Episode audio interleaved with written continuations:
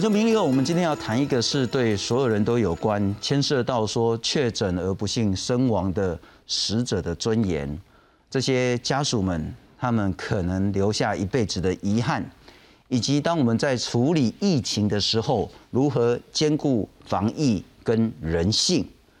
其实之前呢，在一两年前，不管是我们在谈阿尔法、德尔塔这些新的病毒的时候，大家那个恐惧很深，很能理解，而那致死率也真的是很高。可是随着现在大家对欧米克戎的理解，这个病毒真的没有那样子的一个可怕。其实做好一些防护，致死率不是那么的高的时候，是不是我们还要守住两年前那一套？只要你是因为新冠确诊而死亡。必须在最短时间内，尽管陈时中部长讲说没有白纸黑字讲二十四小时，可是所有因确诊而死的呢，都是在医院过世，立即进送火化场。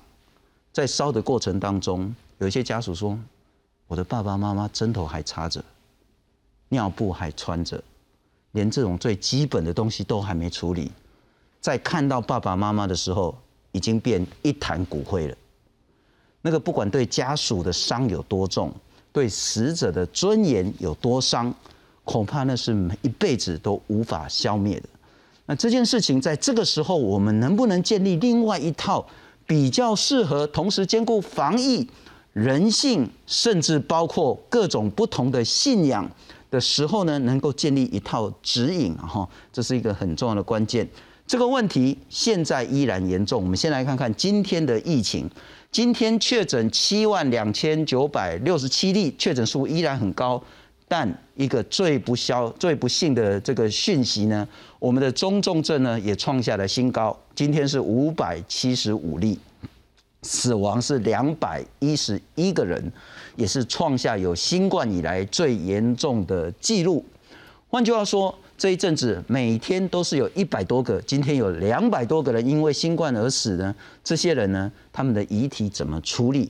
恐怕都是一个极为严重的问题，对死者都是很大很大的一个所谓的尊严的无法保留，对家属都是很大很大的遗憾。今天好好来谈这个题目，介绍四位特别来宾。首先欢迎是儿童权益促进协会的创会理事长，也是行动时代执行的副总召集人王维军。大家好，非常谢谢。再来欢迎是殡葬业者郭宪宏小冬瓜，你好，信忠哥好，大家好，非常感谢。再来欢迎是资深的医药记者洪淑清，信忠好，大家好。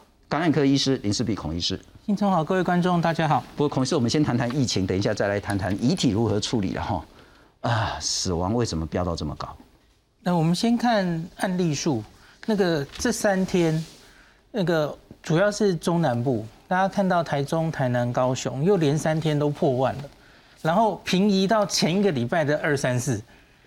其实这这一个礼拜的三天数字还超过了上个礼拜，所以我觉得一个明显的趋势是中南部很明显还是在高原期，是还还是高点。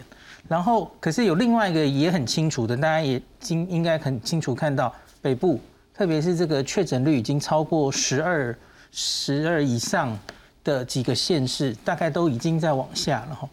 那这张我们做的图其实就是全台湾的话，你就看到还是呈现高原期。是。那所以我们进入这个高原期，大概是在五一九那个时候，到现在大概快三周了哈。嗯哼。那我去看别的国家，大概都是进入高原之后，那是确诊的高原哦。是。那你延后，因为到死亡到重症需要时间，所以通常就是两三周的时候，就是死亡的高峰。了解。然后死亡也会随着确诊的高峰下来的话，它就会往下走。那所以我们现在会在这个高原停多久？我觉得其实已经差不多快下来了。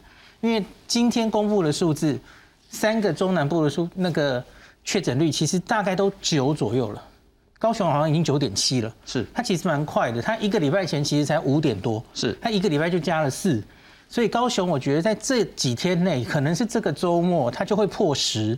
所以中南部也许就会看到反转了。希望下个礼拜就可以往下。这是指确诊的部分。指中南部都反转的话，整个台湾就是往下。但中重症跟死亡恐怕要再拖个两个礼拜以上。那假如我们现在对你说的对，我们现在下来了，那中重症真的开始下来的时候，因为你不要忘记中南部很多长辈才刚刚确诊，是就是这几天，所以它会反映在两三周之后。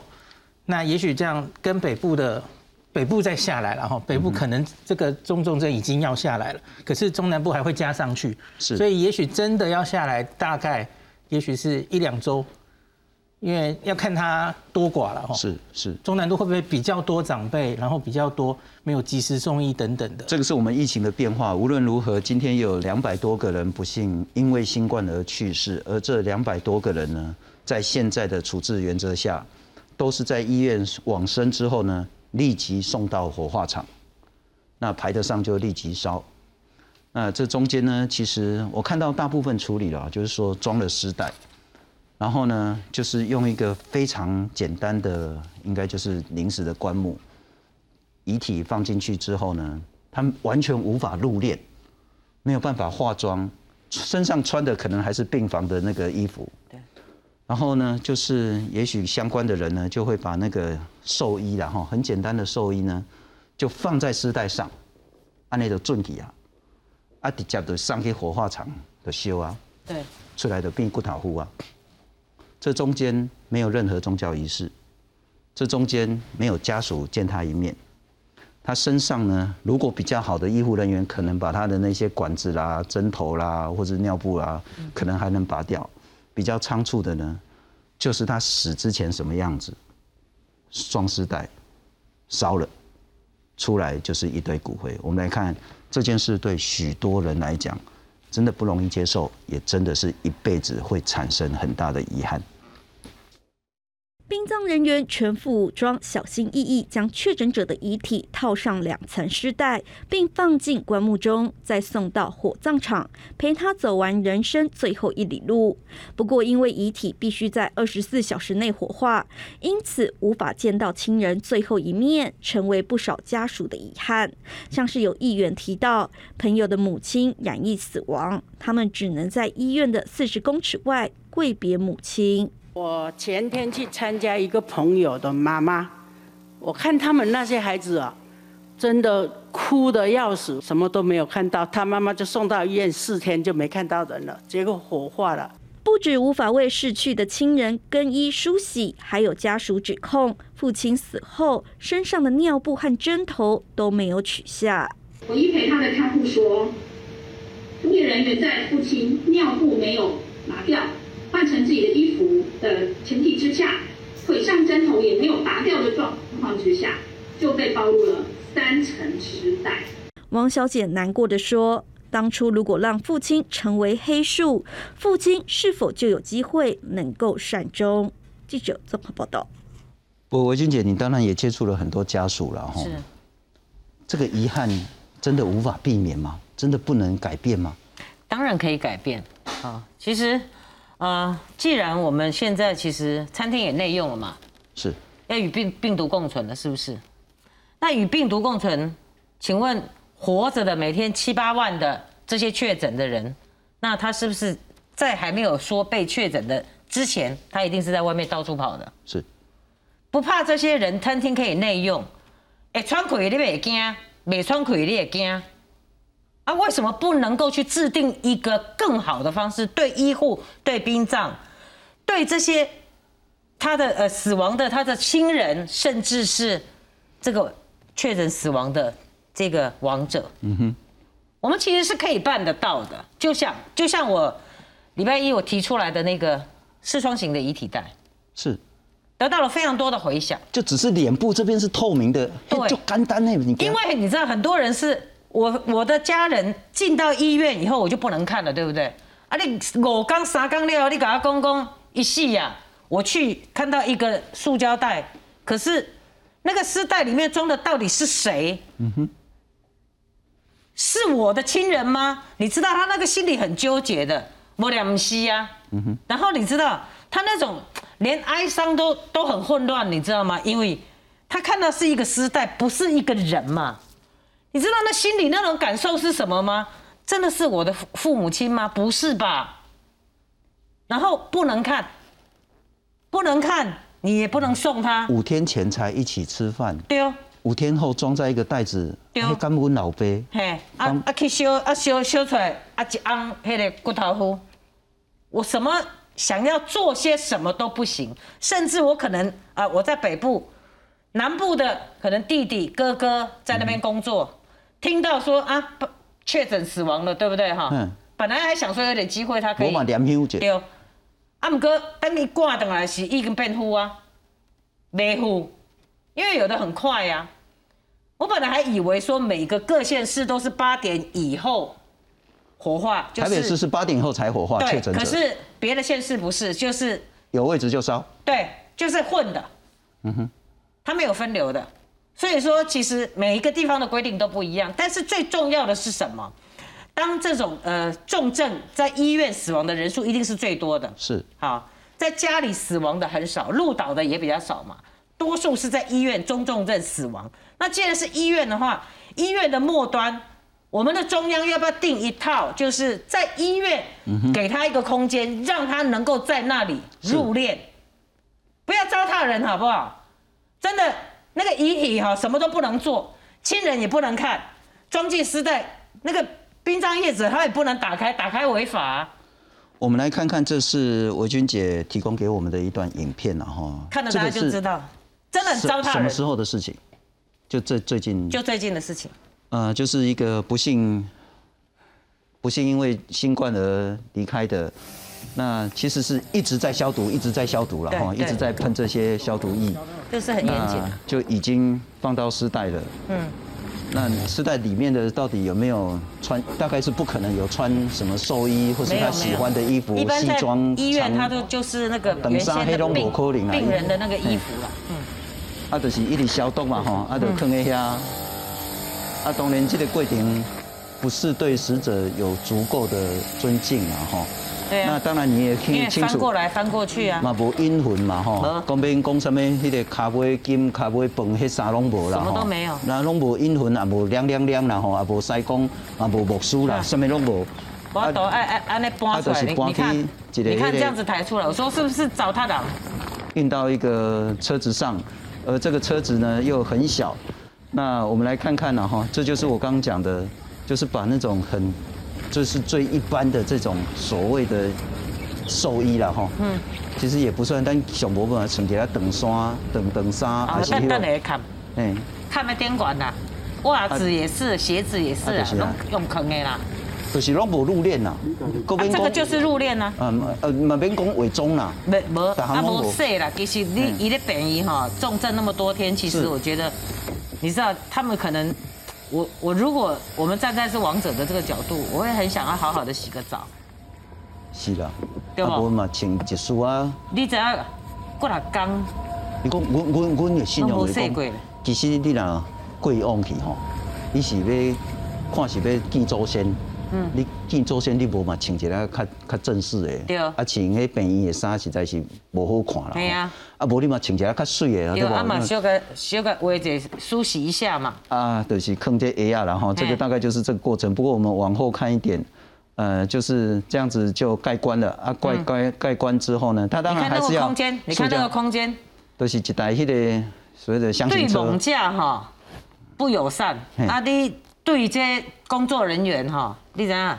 这是刚糟蹋你，你看他是弯着腰的，嗯，他没有办法直起来啊，他也很容易刮破，他开始要伊要出来，就过来对，第观察顶头，出来，对，就是因为他只能在里面，你医院不提供啊，你中央要不要规定说医院要提供一个让他能够入殓的空间嘛？不啊，我是要去大路边吗？小东哥，我请教你了哈。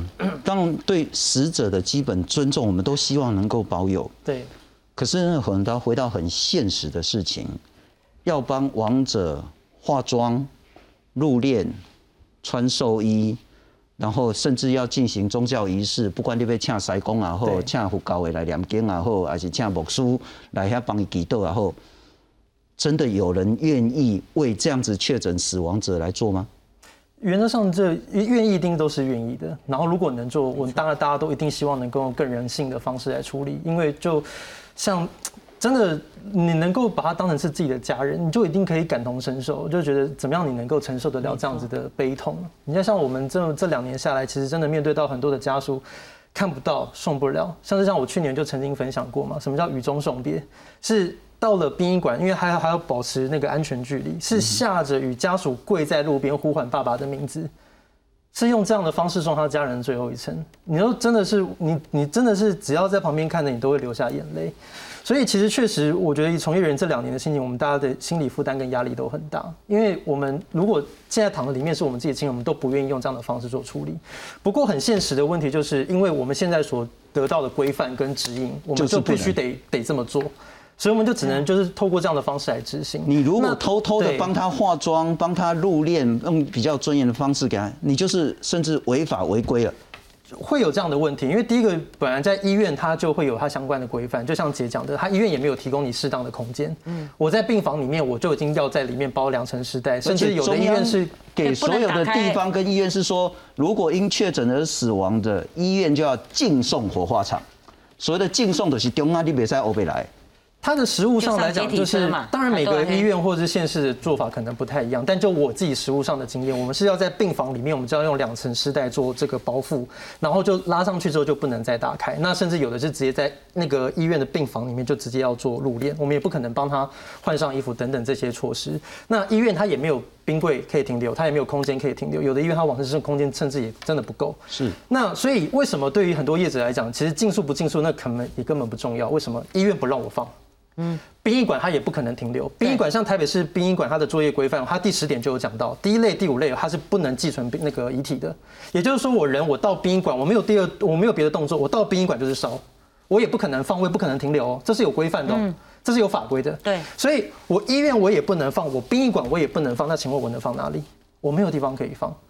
那所以就变成是这个东西，就算你没有刻意。然后你没有刻意说什么禁诉什么不禁诉的，你只要通报，就是医院通报你说啊，这个是确诊阳性，我们知道一边处理手续，是联络殡仪馆处理完，你很快，你不到一天你就处理完。OK，我我想理解，所以对一些殡葬业者来讲，对，如果中央有一个指引，是。医院端有一个规划，是。而殡仪馆那边有适度的开放，当然要合法的情形下，那合法恐怕要修改法令或是降级了哈。殡葬业者有意愿也有能力让这些因为确诊而死亡的人。得到基本的离开的尊严，我觉得一定会，而且是一定要，一一定会一定要。那我觉得我这边我想要回应一下，就是说，当然某种程度上，我觉得也是要就是说明一下，就是这两，因为这个时间轴有点长。那所以我就大概解释一下，就是因为确实，如果大家还回想起来的话，就是在二零二零年的二月，我们第一例就是计程车司机那个案子，如果大家还有印象的话。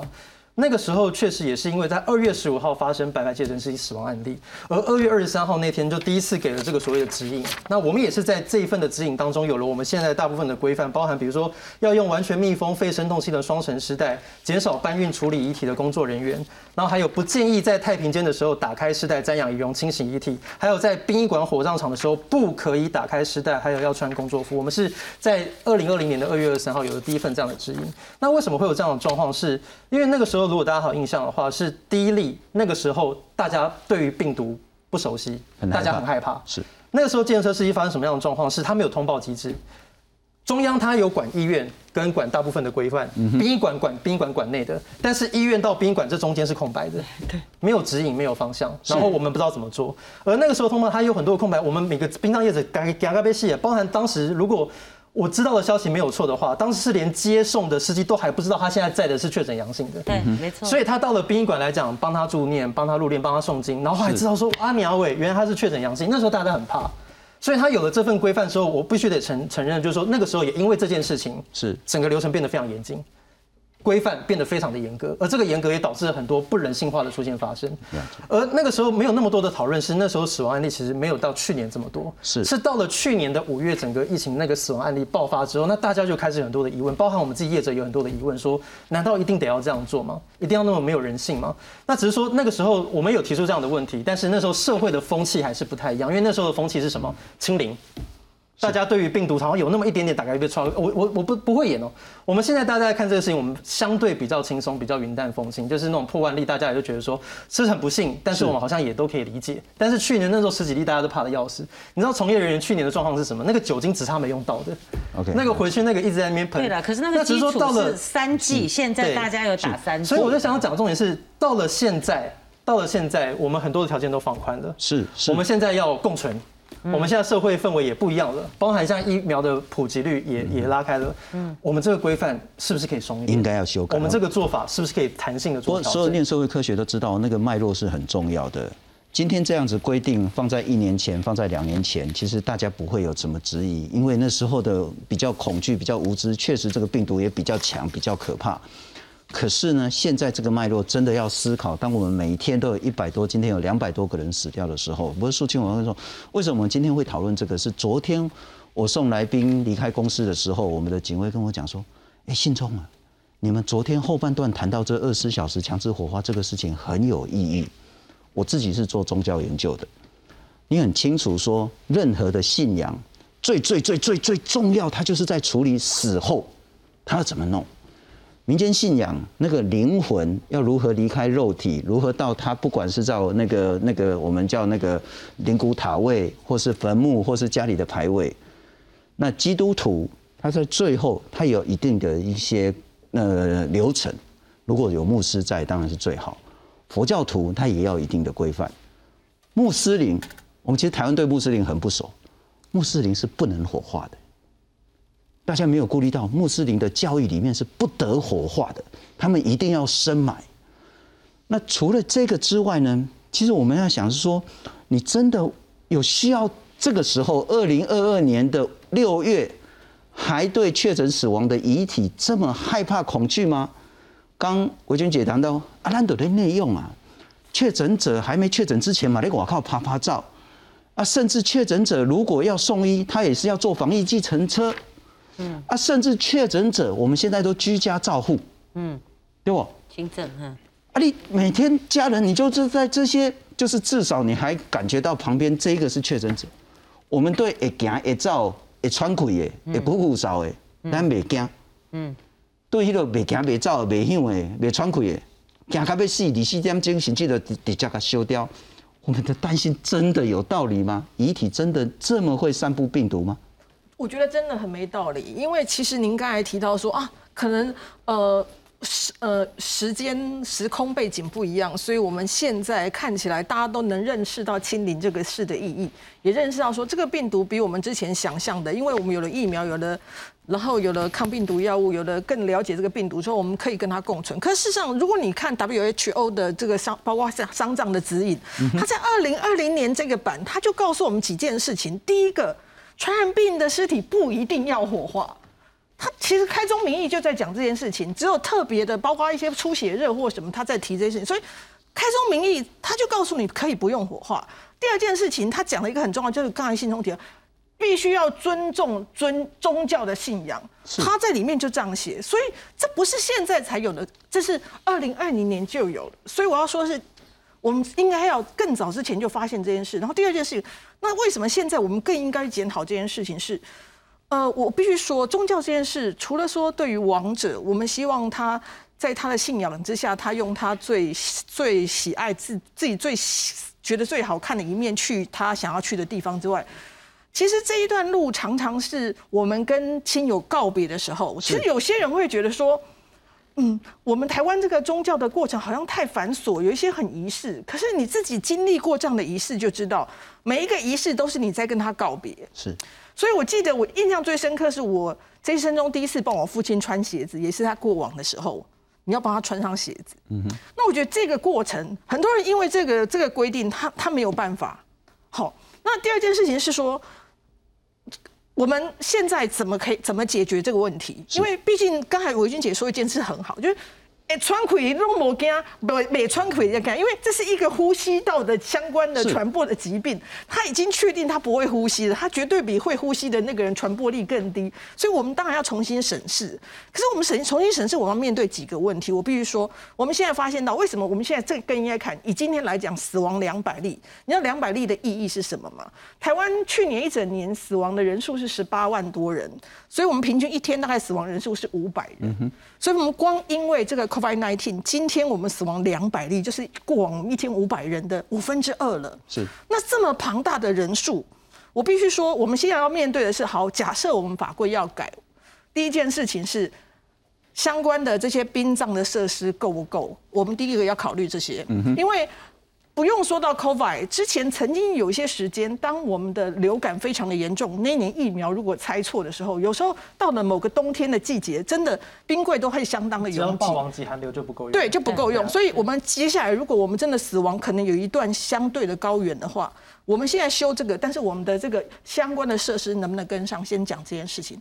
第二个，好，考虑设施之前再来讲。我们现在法规，小小公小公公他们遇到这个困扰，因为比如说医院，为什么他们在车子上入入殓？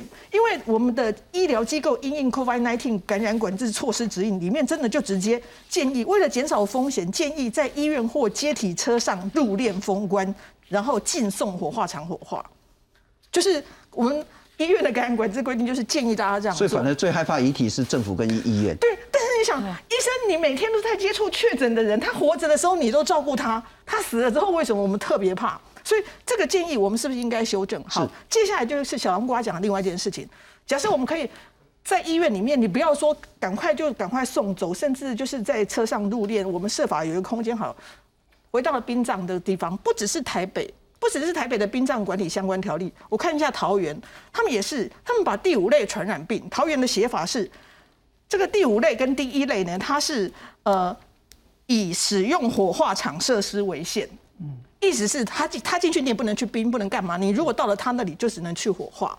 所以你可以发现，如果以台北跟桃园都这样定，其他的地方法我没有办法都没有查完的话，是不是表示我们的地方相关的法规现在可能不止一个县市有这个规定？那我们怎么办？其实最总最简单处理方法，我现在想，你就把它当第四类嘛，其好那我实你都要共存的。我要请教最专业的感染科医师了哈，因为这个真的我们必须以防疫为主，那就是说要科学嘛哈。我请教一下感染科的孔医师，一个因为 COVID-19 而去世的遗体，它应该还是有一定的传染力，可是它传染力到底如何？如果我们经过尸袋，我们经过初步的消毒，而尸袋不打开，它的传染力又是如何？如果我们用冰柜，不管是移动式的冰柜或是固定的冰柜，把它冰起来，放一天、两天、三天，它的感染力又是如何？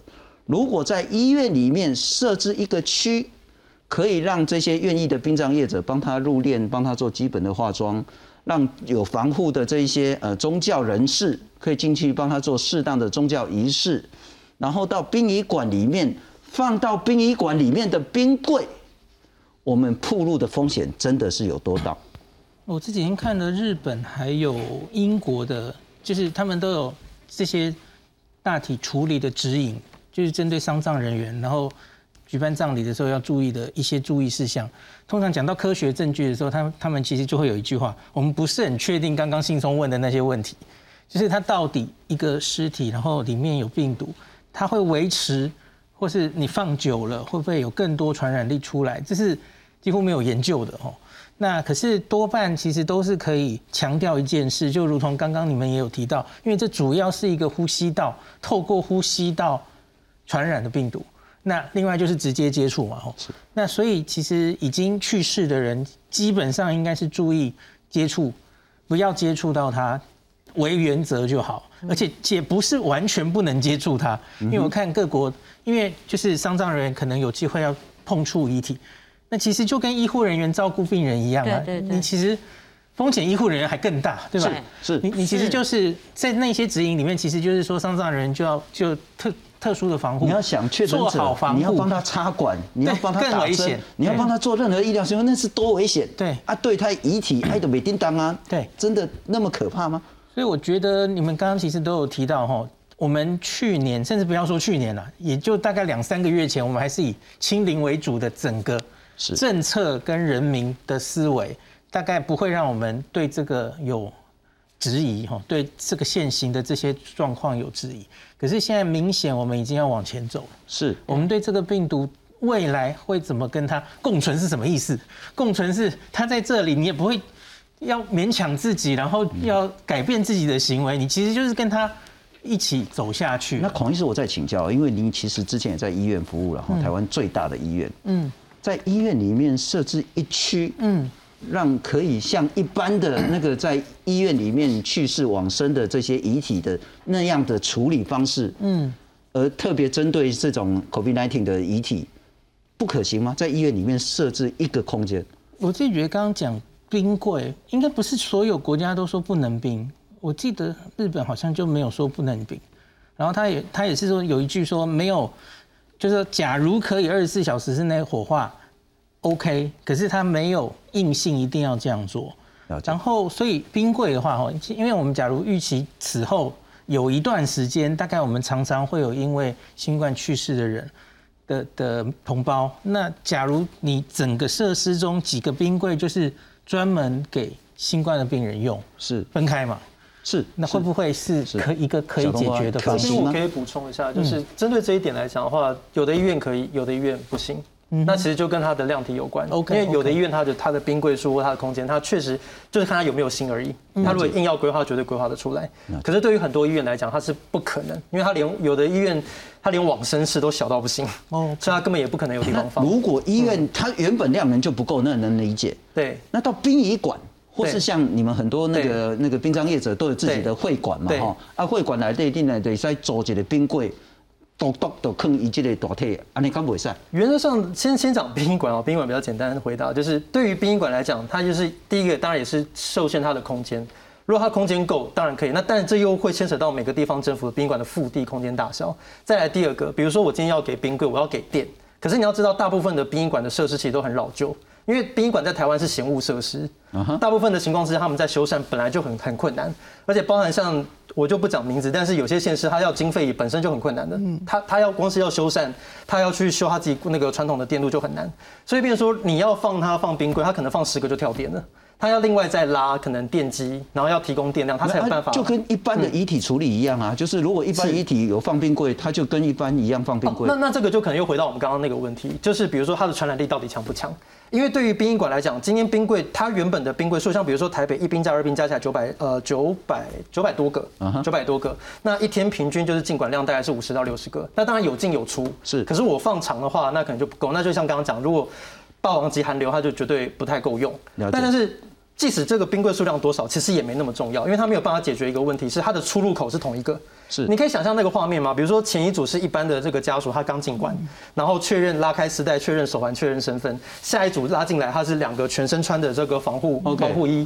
那他这个要怎么做分流？前面后面的家属对它的动线分流其实也会有问题，然后再来冰柜你你看起来是门是一格一格的，可是你打开它其实它不是独立的哦，它里面全部都是循环的哦。对，所以如果假设今天就是今天如果因为坦白讲我只是殡葬业者，我不是医疗专家，如果今天我们可以把这个。这个如果传染力是是低的，我们是不是就可以把这个标准放宽？那基本上这个问题也许就可以得到解决。了解第一个，我们不用做分流，我们不用另外再找地方做专区。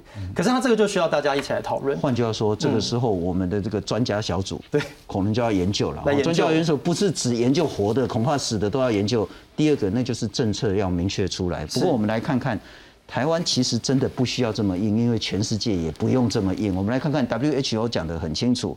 不要那么仓促的去处置因为新冠而亡而死亡的人，遗体你可以选择火化，也可以选择埋葬。很重要的是死者的尊严，很重要的是文化，重要的是宗教，重要的是传统，重要的是家人。这四个都非常重要。你要尊重死者，你要保护他的遗体，你要当然也要适当的防护。所以你不要去亲吻遗体。当然有一些文化是需要亲吻遗体，但是最好是不要，也不要去碰触遗体。但是你亮亮亮，嗯啊，个亮是要紧哦，啊，你个念经个拜场是要紧哟。亲友呢，最好还是可以看到最后一面，不要后来就变成一个罐头、一朵骨灰，真的是很难堪。加拿大说呢，要洗尸体或裹尸布呢，这是重要的宗教文化习俗，但你可以跟工作人员讨论如何减少接触。纽西兰说呢，在遵守感控规定下呢，牧师等宗教司仪呢，可以在医院、机构、私人住宅进行最后的仪式。基督教这一部分也很重要。啊，你恭喜在咱民间信仰更较重要了哈。像我老爸是拜七七四十高岗，我爸爸是大体放在我家客厅，叫做搭趟。嗯。啊，阮是七旬做甲教教。嗯。啊，再去去这出山了哈。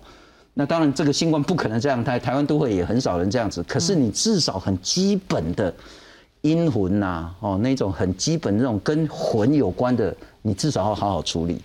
在新加坡也讲得很清楚，封棺，换句话说，那个棺材还可以放三天，可以让你的家人守灵三天，再把它火化。其实这个时候，台湾真的要去思考，我们套一句话叫做“滚痛式的检讨”了哈。这个时候真的要去检讨，我们对待新冠的遗体真的是有问题。我们来看看。确诊者遗体必须在二十四小时内火化，引发不尽人道考量的争议。因此，卫福部次长薛瑞元松口，正在研议开放家属瞻仰遗容，但还有些问题需要克服。确诊病患死亡之后的遗体，他没有办法哈做这个防腐的处理哈。所以仍然需要尽速。那目前的一些空间跟动线上面，哈，规划不是很容易。地方的殡仪馆空间很有限，像是二殡确诊者在火化前，遗体只能放置在货柜冰箱。医院批评这对死者来说太没尊严，希望另辟空间安置。这个就是在后面的临时一个货柜，当然可能有冷藏冷冻的呃降温的功能，可是。这个都是别人的父母哈，然后就这样子走了，老人家，我觉得对死者是很没有尊严的。目前还是不能在馆内做寄存的动作，那这部分我们也还在跟跟上头研议。不过，今年五月开始，台北市每天平均要处理超过三十具确诊者遗体。台北市副市长黄珊珊先前表示，如果没有二十四小时火化，遗体就无处可放，殡仪馆也没空间。如果要设置专区，只能询问医院意愿，或向业者盘点活动式冰柜。另外，台北市也将和殡葬业者讨论是否提供透明尸袋，来完成家属见最后一面的心愿。记者综合报道。不，韦俊姐，我们确实也看到很多很荒谬的现象，但我们也知道政府现在真的打算要改，只是可能改的速度跟幅度我们不是那么清楚。但我们来看看发生了几个，我们就挑了几件了哈。高雄的妇人呢，她的先生不幸过世，那把医院送到殡仪馆呢，那他认为说，呃，被要索价五万，刚刚给我们敲竹杠了哈。不过这也许是沟通的问题，也许是什么样问题，我们不是当事人，不是那么理解。因为业者讲说没有敲你竹杠啊，就包括尸袋、棺木、火化跟骨灰坛。说实在，如果真的包括这些五万，合理了。因为公姐的金金安啊都挂济啊，迄按一万块跟二十万弄，可能是需要沟通，但那个时候真的也没有沟通，对，就是真的都是太急太仓促，嗯，那但这个就真的很难被理解接受了哈，呃，因为礼仪公司呢把这个遗体呢从医院接出来，啊要放火化场还排不到，怎么个等一下，干那医疗废弃物诶，怎么个坑诶，啊不立马。至少相当程度看怎么处理了哈，但是丢在那边就离开，讲很难听的，这叫曝尸啊，嗯，哦，被点睛。那刚我们谈到说，也有家属说，他看到他爸爸的时候，用保鲜膜包起来，刚才在保底吧，呀呢，包裹的棺木用保鲜膜包起来，然后呢，也没有录影，也没有见证，他爸爸真的死了吗？那看护说，因为那家人也真的没看到，是看护讲的。说你的爸爸也没有穿原本的衣服，然后尿布也没脱，针头也没拔，你想象那个家人心里有多痛？可是我们来看看，好，那现在卫福部打算怎么做呢？薛瑞元市长他说呢，有遇到一些困难，第一个没办法防腐，特别是现在六七月又闷又热，也没办法帮遗体化妆，因为化妆的这些工作人员风险很高。那从医院到殡仪馆，这整个动线跟空间要规划也不容易。那当然以后可能会放宽家属瞻仰仪容，然后其实你有建议一个透明的那个脸部的丝带这样子。那甚至你棺材也都可以用透明嘛，如果你愿意做的话。那过去 Delta Alpha 呢是大家比较谨慎，可是现在重症率这个 Omicron 真的小很多，弹性做法，卫福说可以来做看看，该怎么做？当卫福部次长讲说，确实有三个困难，我们可能怎么克服呢？怎么克服啊？我我觉得，嗯，其实哈，术业有专攻了。我一直在讲哈，其实我觉得中央疫情指挥中心这里不了解这个殡葬后续的这个处理的作业流程，我觉得这个是大家应该要体谅啊。但是为什么不能够接受他们的做法的原因是在你不懂你要问嘛，哈。那我们看到我这边有一张就是。他们都卫福部都是问的都是什么参采殡葬设施工会的建议，殡葬设设施工会是干嘛的？干嘛的？这边好几个都是他们都是参采殡葬设施工会的建议，殡葬设施工会就是什么呃做灵骨塔的嘛。如果他是一个设施工会，哦，他对设施是不是比较在行？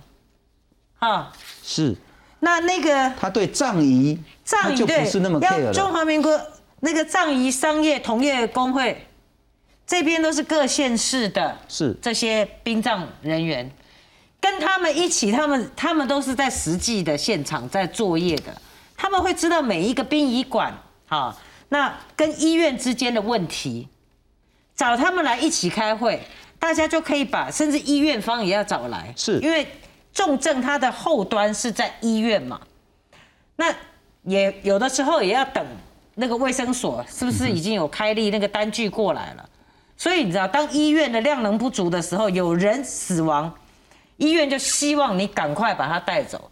坦白讲，我现在不是要去指责任何基层，我觉得这个都是中央要负责。你如果把这个所有的横向，不管是检警，或是卫生局卫生所和殡葬跟医院的这个后端的重症后端之后，把它全部横向每一个环节把它扣好，是找这些人一起开会，然后把配套做出来。我相信哈，它不但是可以做一个很好的防疫，也会让我们的 CDC 很有人性。我觉得这是非常重要的一件事情。可是啊、呃它困难吗？它一点都不困难。但是你们愿不愿意去问这些人？是当然，他们可能是学历的就没有你们高嘛，哈，就一般的，大概弄弄整开郎嘛。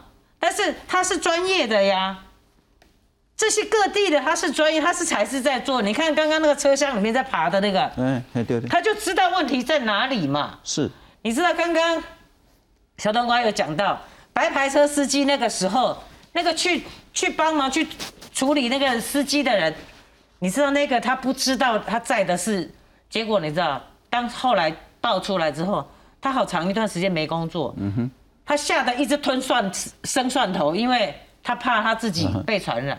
那个时候我们在彰化的朋友就一直去安慰他，没有人敢用他哎、所以我就说哈，今天当中央哈，我们如果前面有啊不够这个完善的部分，我觉得大家都不会责备，是，因为我们现在在走一一条没有经验的那条路。但是如果我们哎看见了问题之后，我们的中央能够听取大家的意见，把它整体把它规范好，嗯哼，每一环把它扣起来，这个指引要明确。是啊，你不要说尽快，我就跟你讲，嘿，搞小工哦，我了干嘛一礼拜，我了尽快啊。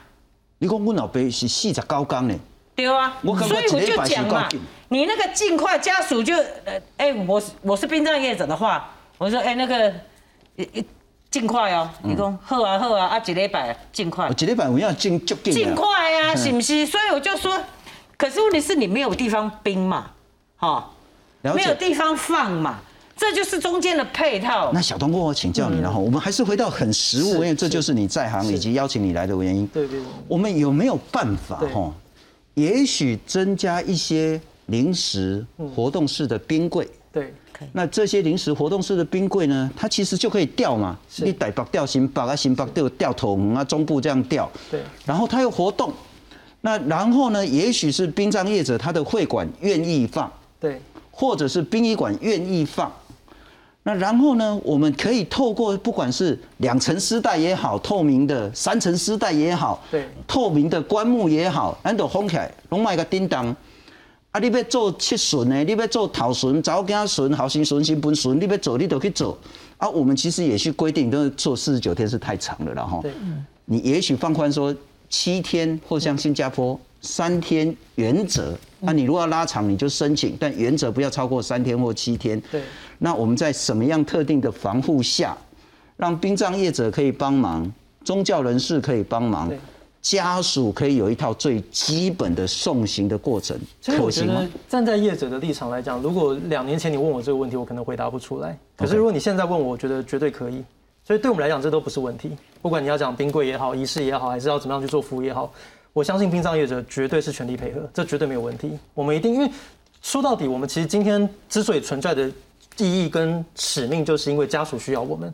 往生者需要我们，他们需要我们好好送他最后一程，所以那是我们的使命，我们本来就应该要做到。我们调不出来两三百个冰柜吗？重点都可以，只要只要中央给的规范明确，只要地方他愿意放宽他的条件，放宽他的法规，只要你能够冰，比如说你就告诉我在哪里，我就配合。你告诉我要怎么做，我们业者一定都可以百分之一百配合。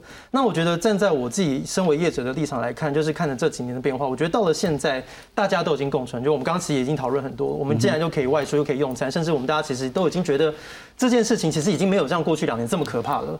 我我是真心呼吁说，我们是不是可以把这个条件放宽，能够让我们智商变得比较人性化一点？是。所以当如果这个它的条件放宽，我觉得所有地方政府法规都可以解套。不管是殡仪馆也好，医院也好，他们的处理方式都可以解套。那这些事情来讲的话，到了我们这一点，我觉得我们都可以解决。那再来就是呃，所以我我就重申重申一次，站在殡葬业者的立场，我们绝对全力配合。站在现在这个立场，就是你只要给我一个指引，我就知道，我就全力配合。那第二点，我觉得也是呼应像刚刚姐讲的，就是呃，也我觉得这个这个事件其实也凸显出来，其实中央与地方或者我们业者之间彼此的沟通跟教育，我觉得有很大的空空白。有很大的空白，比如说很多人在争执，不管说什么禁说二十四小时嘛，有的人知道，有的人不知道，但绝大多数人是不知道的，包含从业人员。我那天问一个火葬场的技工，在里面工作了大概快三年，我问他说：“你知不知道二十没有二十四小时这个规范？”他告诉我他不知道，他以为就是二十四小时。那但是像因为我们，我我我我不是说我多厉害，只是说因为我自己。就好奇，然后但是去年也也认识孔医师，我们就很认真会去研究法条，所以我很早就知道没有二十四小时这件这件事情。但是对于大部分的业者，他们是不知道的。了解。然后包含像比如说白牌建设司机这个例子，我觉得也是一个很好的一个例子，就是你看他从那个呃发布通报，然后第一个死亡案例到第一个指引出来，它的中间间隔时间多长？其实你看得出来，其实大部分的状况都是等事情发生之后。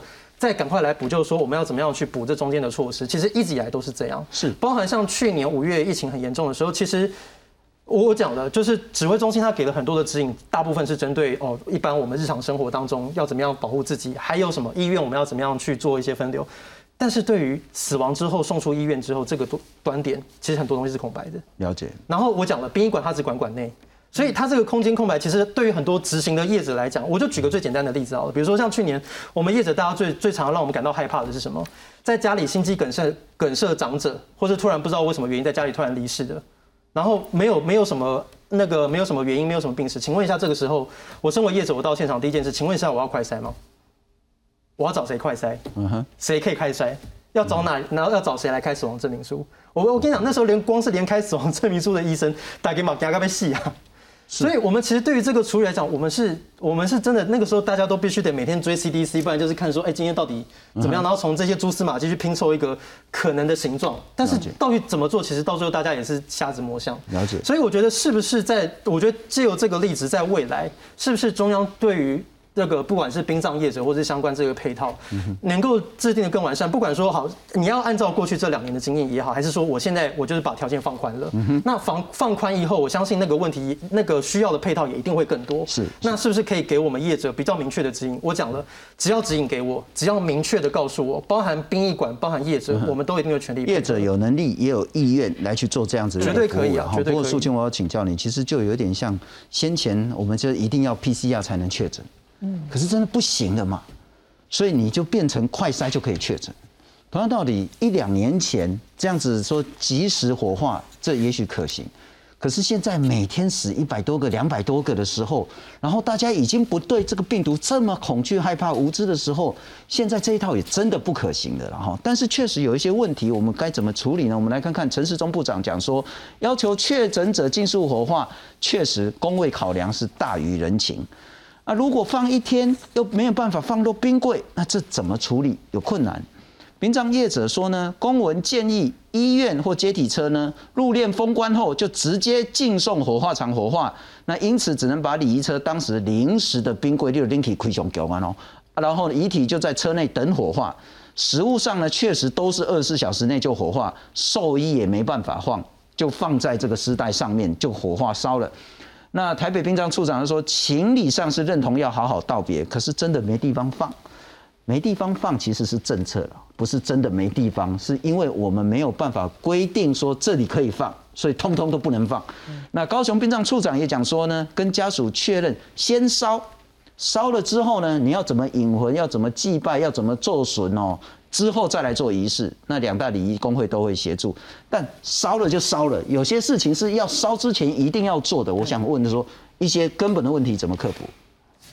我觉得呃，还是回归就是对于这一个疾病跟对这个病毒的定义，因为如果我们现在大家都认定这是一个普遍的人已经有种疫苗，然后如果染疫了之后，我们有一定的程度可以把重症跟死亡风险降到低的疾病，那我们应该就回归正常。比如说，我还是回到 WHO 那个指引好了，它那个指引甚至后面是说，你也可以在家里选择进行你们相关的这些相关的仪式。说可以放家里，在家里做这些相关的仪式的。所以说说实在，第一个，你们刚才说，因为现在有些我记得有人如果他在家里放比较久，他会租冰柜嘛，他是租冰柜回家放的，绝对可以。对，然后他租冰柜回家放，然后他就说在进行仪式的期间，你就是注意一样嘛，就是你不要去接触，就是另外另外就是他有提醒说，比如说年纪比较大的，或者是免疫力有缺乏的，就不要靠近。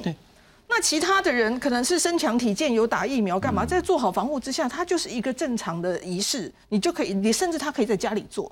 所以我觉得重点是，如果这些是可行的，如果人家家人愿意。那政府愿意放开，我相信有人会愿意把遗体家愿意把遗体接回家里的。是，所以这些你说地点一定要吗？如果我是在家里，然后我最后只是入殓当时入殓完，我就是送上去就是要去火化，我就不会在意我要不要进你的馆嘛。就是我我也可以在家里做仪式的嘛。所以。这这这其中的变通都是可以想的，不是他直接想说我一定要集，因为他现在还是用原来的思维，就是它是一个我们必须极度防范，绝对不能让它离开我们的视线的病毒，所以我们都要集中统一路线，把它到某一个地方。所以我是势必得找一条路线，势必把它找一个地点，势必把所有人放到这里，那你会有困难。可是如果说你回归本来的，我们做好大家自各自的防护。它不就是一一个我们可以自自然然用本来的方法来面对的死亡吗？是，不过孔医师，我觉得其实蛮矛盾的哈。我们其实对待活的人，不是说一定要管制这么严，就是活的人，其实你还是可以照常行动。那如果你确诊之后呢，你就在家居家照护。你有问题，那你其实就透过那个什么防疫计程车，或是打一一九，你这些确诊的人也可以到医院。你真的中重症呢，我们在医院呢就好好治你。那，医师护士就是尽全力。那当然该接触的还是都会接触，该插管的还是会插管。可是如果你死了，天大地大的事，碰都碰不得，二十四小时马上烧掉。我还是想问，指挥中心那个思考逻辑、科学依据以及最后的决策，现在可以怎么调整？对，信聪，其实你刚刚讲的这些东西都是这两个月内滚动式调整，很快的一个一个发生的，所以它它就是这难免。这个每个国家这真正我们现在应该叫做迈向与病毒共存。OK，然后我们还在历经，我可以说是可能是最后一役哦，对比较严重的疫情。可是真正这一关冲过之后，那个长期我们才是真的跟病毒共存了。那在往那边之下，我们有非常多东西要改。确诊的方式要改，接隔离啊，怎么框列这些密切接触者？甚至我们以后从国国门开放了，什么好多东西多如牛毛都要调整。那现在是终于开始想到，我们对往生者其实是非常没有很好的处理，哈，对，让大家很有遗憾。所以我觉得应该是科学上啊，科学上我们有非常多很多国家已经面临这样的状况两年多了。那他们是怎么像你你提的那个透明时代，就是那个其实日本两年前就已经在志村健去世的那个时候，嗯哼，一样，他一开始也是大家都很害怕这个病，很快就火化，然后很多粉丝没有办法见到他最后一面，是那时候在日本的社会其实造成很大的伤痛，所以他们其实已经都讨论过这样的事。男孩我记得也是年初也有讨论过这样的事，那所以我觉得我们用现有的科学根据。有那么多国家的 WHO 的那个，我觉得你刚刚念的那个几个原则非常重要，一定要非常在乎是留下来的人他的宗教信仰，大家都要尊重。是，其实我我我还有一个疑问，就是那我们现在有确诊的人有防疫旅馆嘛？那殡仪馆不够的位置不够，对不对？那我们可不可以有一个防疫殡仪馆遗体的会馆？某种民间会馆很多呢。你给他规格嘛，你不要让他在你殡仪馆里面，可不可以用这样的方式？就是你有防疫旅馆，就是不是有征召某个会我就征召小冬瓜，征召他们的会对馆，对，征召你的这个，你就专门做你就要。做到什么规格的，好，然后那些就在这里。我该给你的补助我就给你这样子是不是也是一个变通的办法就是？专责的那些葬仪社，其其实我不是这样我觉得子了，也回灌。哦，对是更收更大体的所在了。对对对，就是它有冰柜了，也可以有冰。我我觉得我同意，就是孔医师刚刚讲到，就是说，因为其实大家的环境其实一直在变动的，然后所以其实我们就是回到这个议题，就发现说，其实我们可以更人性化、更善待。是所以我觉得能不能够做到，我还是回到那个站在殡葬业者的立场，绝对可以。对，那只是就是说，第一个就是法规上松绑，这是第一个；再第二个就是政府要再多做沟通，告诉民间的所有的社会大众，病毒其实没有那么可怕。大家，因为比如我想象，我今天这边做一个哦专属的会馆，不要说是什么，包含我就一个停车停车场，我租下来弄可不可以都可以。可是问题是，那街边的民众反应是什么？你能不能够安抚大家？我觉得这也是现在一个问题，就是政府其实我觉得，因为我自己的感觉，我是觉得其实没那么快。